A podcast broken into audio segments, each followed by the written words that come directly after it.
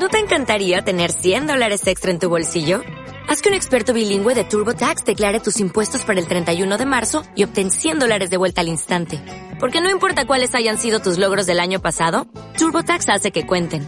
Obtén 100 dólares de vuelta y tus impuestos con 100% de precisión. Solo con Intuit TurboTax. Debes declarar para el 31 de marzo. Crédito solo aplicable al costo de la presentación federal con TurboTax Full Service. Oferta sujeta a cambios o cancelación en cualquier momento.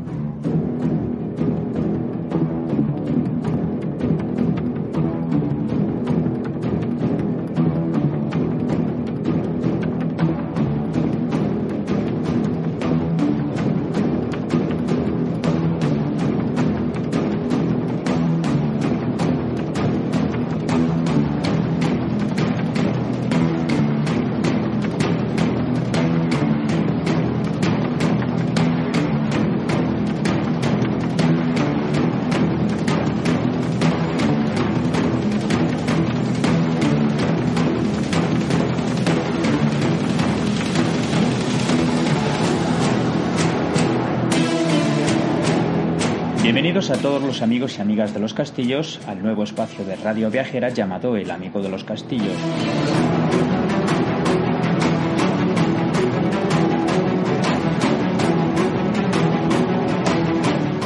Este espacio está realizado por la Asociación Arce, asociación que pretende reunir el nombre y la ubicación de aquellos castillos de España que han desaparecido y de aquellos que siguen en pie y quieren dar a conocer antes de que también desaparezcan.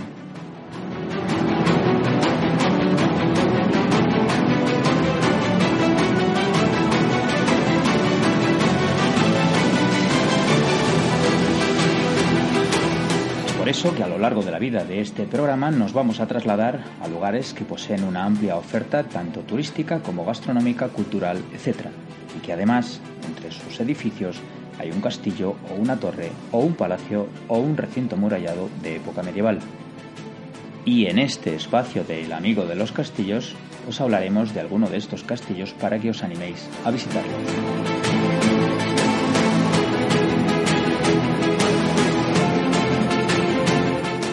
Aquí comienza el amigo de los castillos y el que os va a hablar, Alberto González Castilla.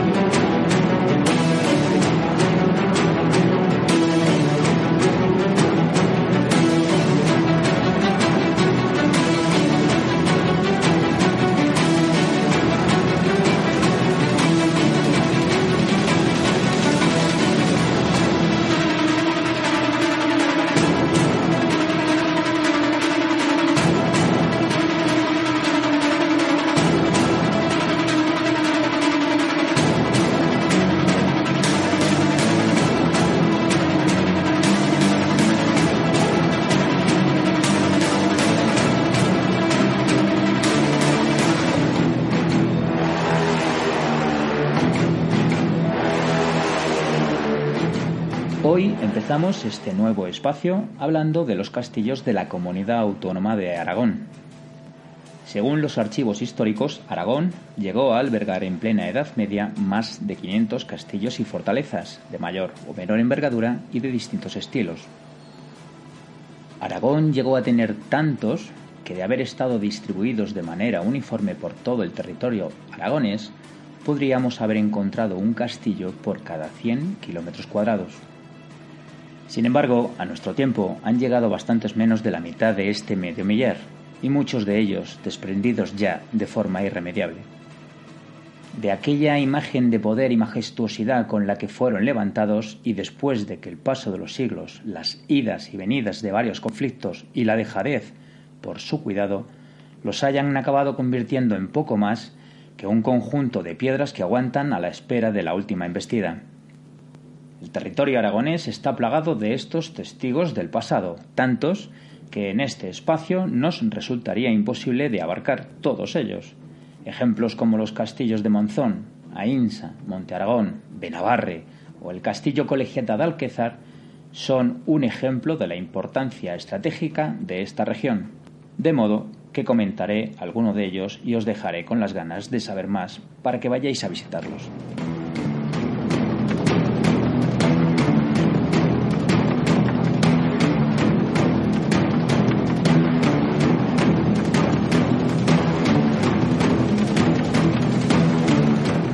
Además me lo permitís, empezaré con mi castillo favorito, Loarre, población de la provincia de Huesca que se encuentra a tan solo 33 kilómetros de la capital y que guarda al castillo que está considerado como el mejor del románico español y de Europa.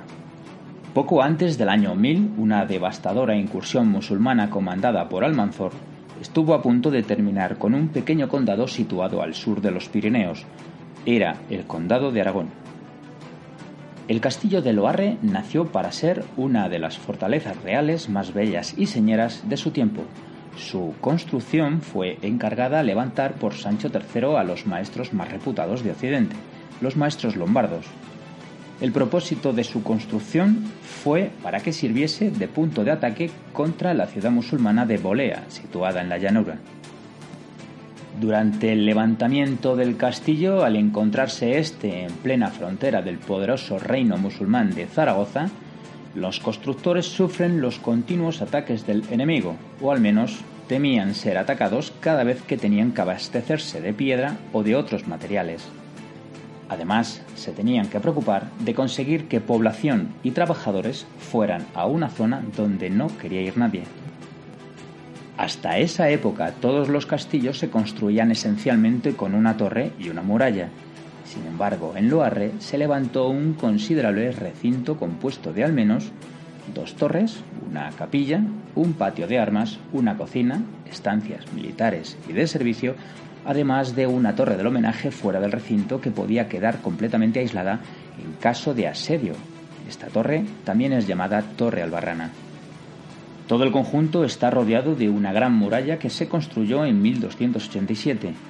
La muralla abarca unos 10.000 metros cuadrados y tiene un perímetro de 172 metros. Está realizada con torreones semicirculares y un torreón rectangular donde se ubica una de las entradas. Estos torreones semicirculares puede parecer que están en ruinas, pero en realidad fueron construidos huecos, este tipo de torre se denomina bestorre, que aparte de proporcionar al lienzo de muralla más consistencia y fuerza, están huecos y divididos con pisos de madera para que el atacante cuando conseguía subir a uno de ellos no tuviese ningún parapeto para cubrirse y estar a merced de los defensores. Durante el reinado de Sancho se realiza una ampliación que le da su aspecto actual y se funda allí un monasterio de canónigos de San Agustín, por lo que estaríamos hablando de un castillo abadía. Más tarde, Pedro I de Aragón se lleva a los monjes al castillo de Monte Aragón, y entre eso y el avance de la reconquista hace que la fortaleza de Loarre quede un poco en el olvido. Este castillo, por su condición de abadía, se utilizó como lugar de enterramientos y algunos de estos están en la cripta de Santa Criteria con una increíble acústica y situada a la derecha de la entrada. Estoy seguro que hasta ahora alguno de vosotros estaréis escuchando con atención y gran interés y otros, en cambio, estaréis pensando de qué hablamos y, y dónde está este castillo, etc. Pero si os digo que este castillo ha servido como plató de rodaje de películas como Valentina, película que en 1982 protagonizó Jorge Sanz, entre otros.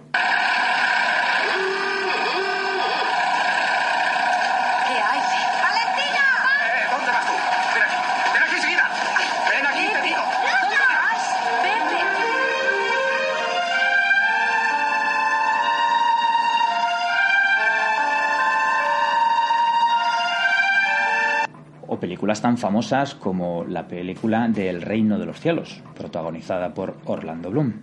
Defender Jerusalén. Y lo hemos preparado todo, tan bien como hemos sabido. Ninguno de nosotros conquistó esta ciudad a los musulmanes. Además, este castillo también ha aparecido en la pequeña pantalla, en la grabación y emisión del desaparecido programa La Noche de los Castillos, que en 1994 emitió Televisión Española. Quizá entonces os suene un poco más. Del castillo cuentan que entre sus muros falleció el conde don Julián y que le enterraron a la entrada de la iglesia como el mayor traidor de la historia de España para que todos pisotearan sus restos por haber abierto las puertas de la península a los musulmanes.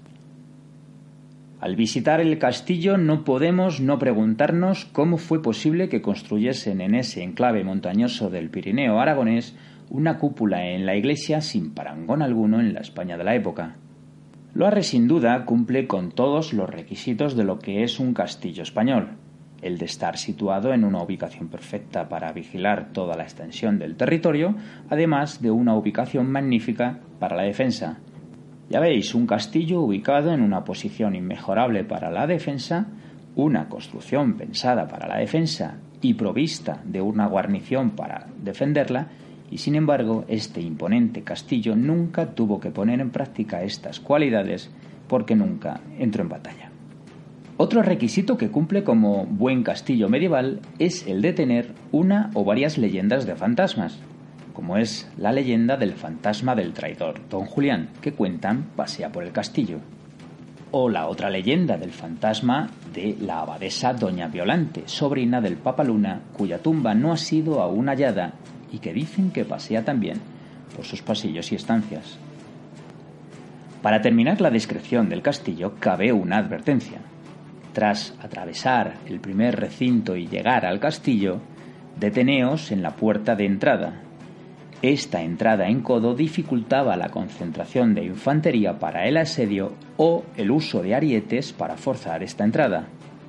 En esta puerta, flanqueada por capiteles, hay uno que contiene tres monos, uno que se tapa la boca, otro que se tapa los ojos y el tercero que se tapa los oídos, avisando así al visitante del castillo la prudencia que debe de tener una vez abandona el castillo, pues de contar a extraños o enemigos los secretos y características defensivas de la fortaleza, sufriría el castigo de quedar mudo, ciego y sordo.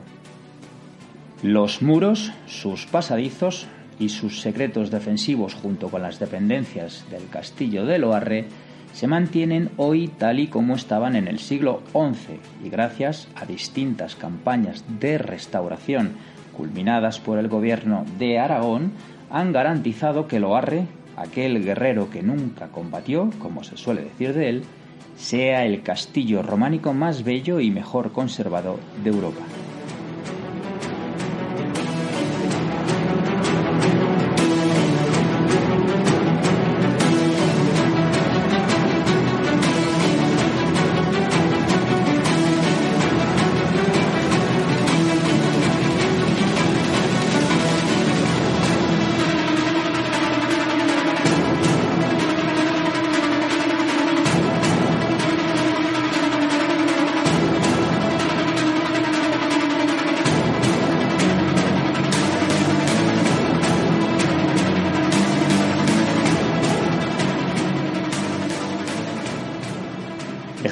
Y la provincia de Huesca y vamos ahora a la vecina provincia de Zaragoza.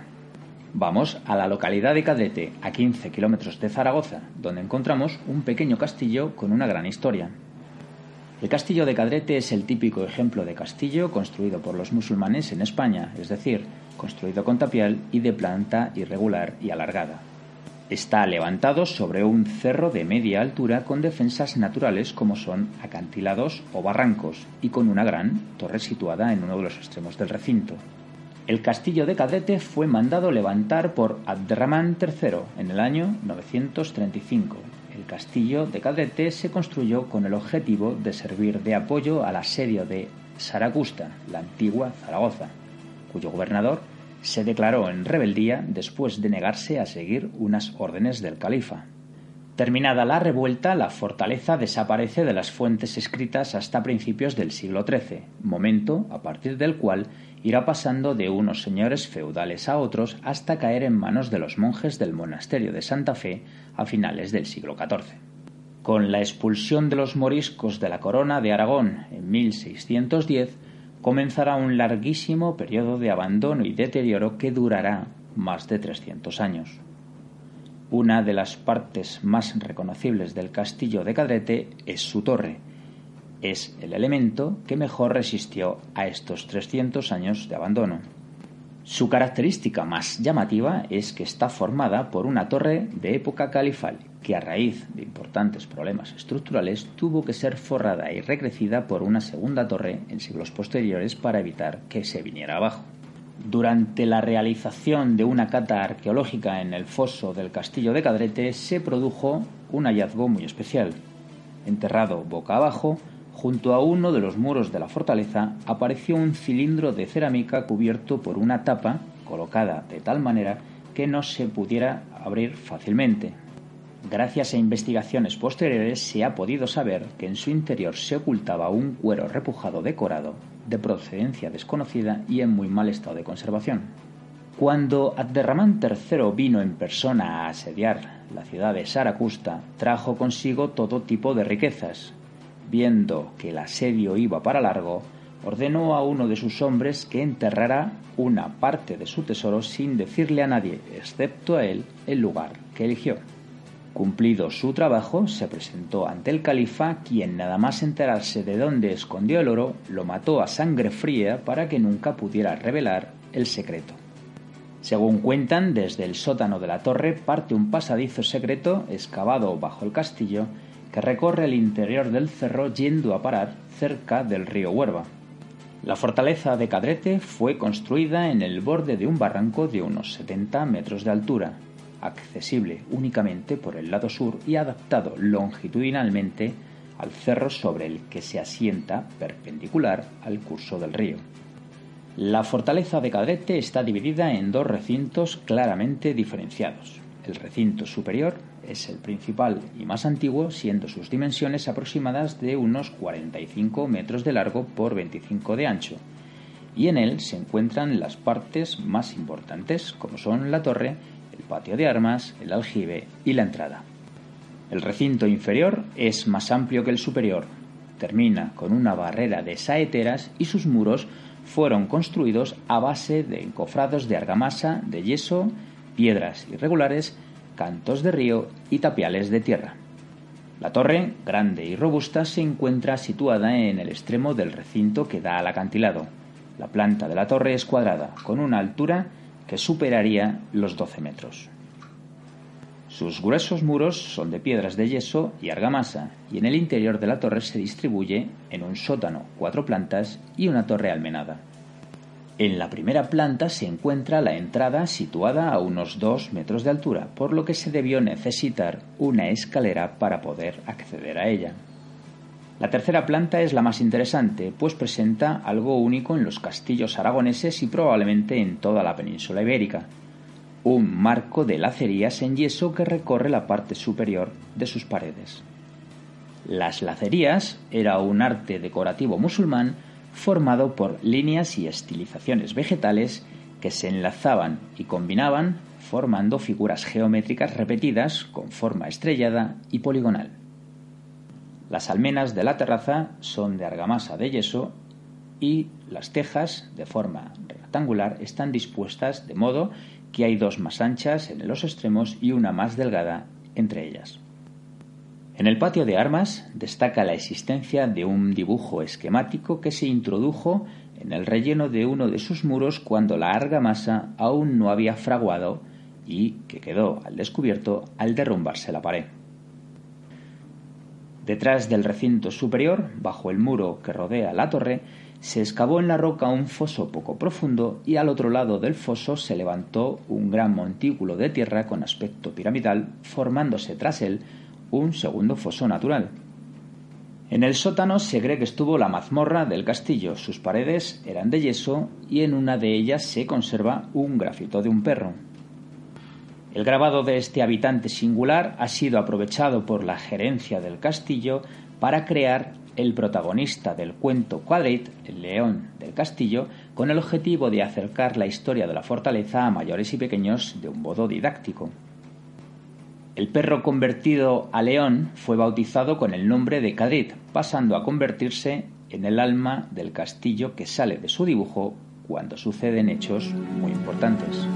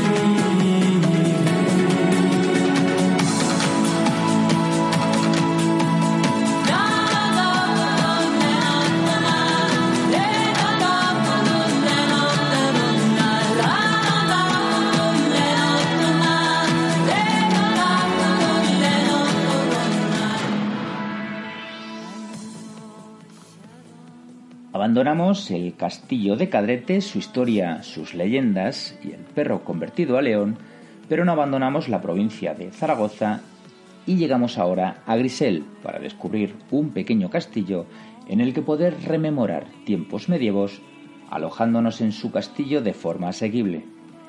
Grisel dista de la vecina Tarazona en 5 kilómetros y en 90 de la capital aragonesa. El castillo, que actualmente es de propiedad privada, perteneció al cabildo de la Catedral de Tarazona hasta la desamortización del siglo XIX, cuando fue adquirido por la familia Ramírez Tejero de la misma localidad. Esto supuso múltiples cambios en el interior del castillo que fue adaptado como vivienda, dividiéndose sus salas en habitaciones más pequeñas y abriéndose nuevas ventanas al exterior. A pesar de la evolución que ha sufrido el edificio y de las obras a las que se ha sometido recientemente, este mantiene intacta su estructura y muchas de las características originales. La muralla se construyó a base de sillares de caliza, que es la misma fábrica que se usó para construir el castillo. La muralla se remataba con almenas prismáticas abiertas con saeteras y estaba adosada a la plataforma natural sobre la que se levantó el edificio, formando así un camino de ronda en el espacio interior, mientras que quedaba exenta en toda su altura en la superficie exterior. La puerta de la muralla se localizaba al igual que la torre del siglo XII al oeste. No podemos dejar de alzar la mirada al llegar a la puerta del castillo, pues ésta se abre bajo arco apuntado de dovelas con sillares finamente tallados, con las aristas exteriores talladas a doble bisel. Sobre la puerta se conserva un matacán de sección rectangular apoyado sobre tres ménsulas. Toda la fachada, al igual que los restantes muros exteriores, estaba rematada por almenas prismáticas más esbeltas que las de las murallas. A finales del siglo XIV y durante el siglo XV se desarrollaron las obras más importantes, construyéndose el esquema del edificio que ha subsistido hasta hoy. El espacio interior se dividió en dos plantas, una baja destinada a almacenes, graneros y establos y una segunda o noble, las dos articulaban en salas alargadas. Paralela a la fachada y alrededor de dos patios, el mayor de los cuales está próximo a la torre y el otro, de dimensiones más reducidas, en el extremo opuesto, conserva la escalera de acceso a la tarde. Los muros exteriores son de sillar, mientras que los interiores son de tapial. En el patio se excavaron habitaciones subterráneas cortadas en el conglomerado natural y utilizadas posiblemente como bodega y cuyo acceso se realiza desde el interior del edificio por medio de unas escaleras. En el siglo XVI se organizó este en tres plantas y en la segunda se situaba la cocina y adosada a esta una capilla de pequeñas dimensiones. Esta capilla tiene planta cuadrangular a la que se accede por un arco apuntado y que es cubierta por bóvedas de arista.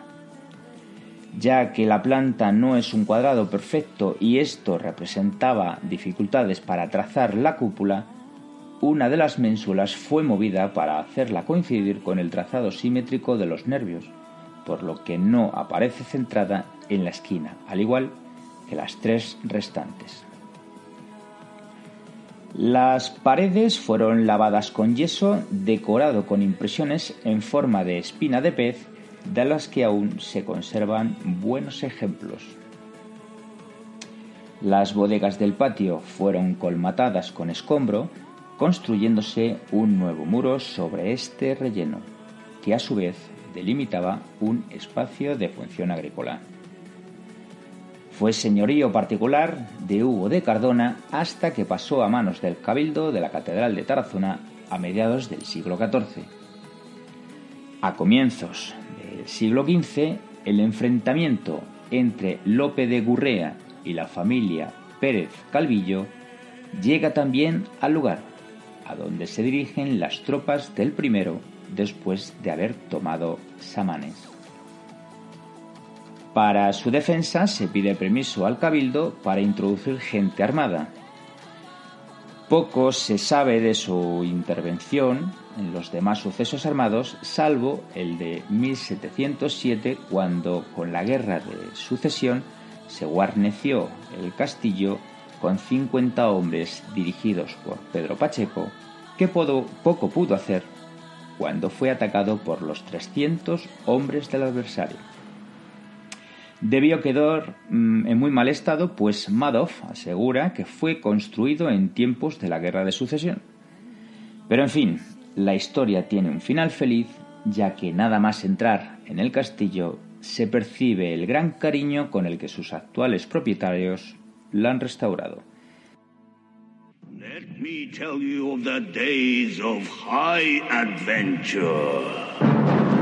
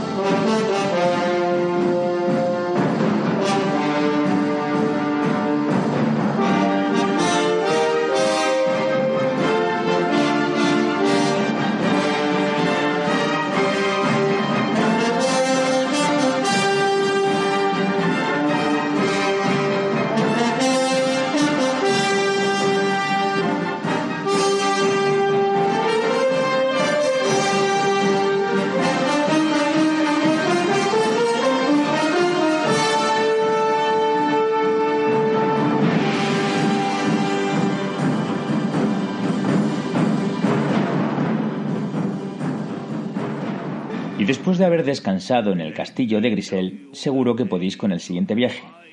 Nos dirigimos a la provincia de Teruel, donde podríamos hablar de castillos como el de Albarracín, Cantavieja, Mora de Rubielos, Valderrobres, Albalate de Arzobispo, etcétera, etcétera. Todos estos castillos, sin duda, son dignos de mención por sus dimensiones, sus torres y torreones, sus murallas y por toda la historia que contienen. Pero hemos elegido describir al pintoresco castillo de Peracense por el llamativo color de su piedra, porque a pesar de que la fortaleza granadina de la Alhambra puede presumir de ser la construcción arquitectónica roja por excelencia en España, el castillo de Peracense y su piedra arenisca rojiza llama la atención por su capacidad para mimetizarse con el entorno que le rodea. El castillo roquero de Peracense es uno de los más bellos y desconocidos castillos aragoneses rodeado de un entorno natural único. Sus constructores aprovecharon la topografía original del terreno para construir un enclave defensivo de primer orden. Aprovechando un farallón rocoso natural, el castillo fue construido sobre una amplia plataforma cuyos lados norte, sur y este forman un acantilado inaccesible. En el lado oeste se levantó una muralla en forma de ángulo recto de unos 3 metros de espesor reforzada por tres torreones rectangulares y se excavó un foso para aislarlo mejor de la muela donde se asienta. La entrada al castillo es un estrecho portillo al borde del precipicio. Podemos encontrarnos repartidos por todo el recinto de la fortaleza saeteras que aún se conservan y de bastantes almenas que han resistido el paso del tiempo. Sin otras concesiones a la estética que la propia concepción arquitectónica de la fortaleza, el castillo de Peracense es un extraordinario ejemplo de arquitectura militar, sobrio y eficaz, adecuado a la función para la que fue construido. Como describíamos al principio, el castillo queda mimetizado con el paisaje de rocas de Rodeno de manera que parece formar parte de él, como si de un fenómeno geológico se tratara. Su imagen recuerda a un espolón de un barco varado en la montaña del que destaca la torre principal por su altura y rotundidad.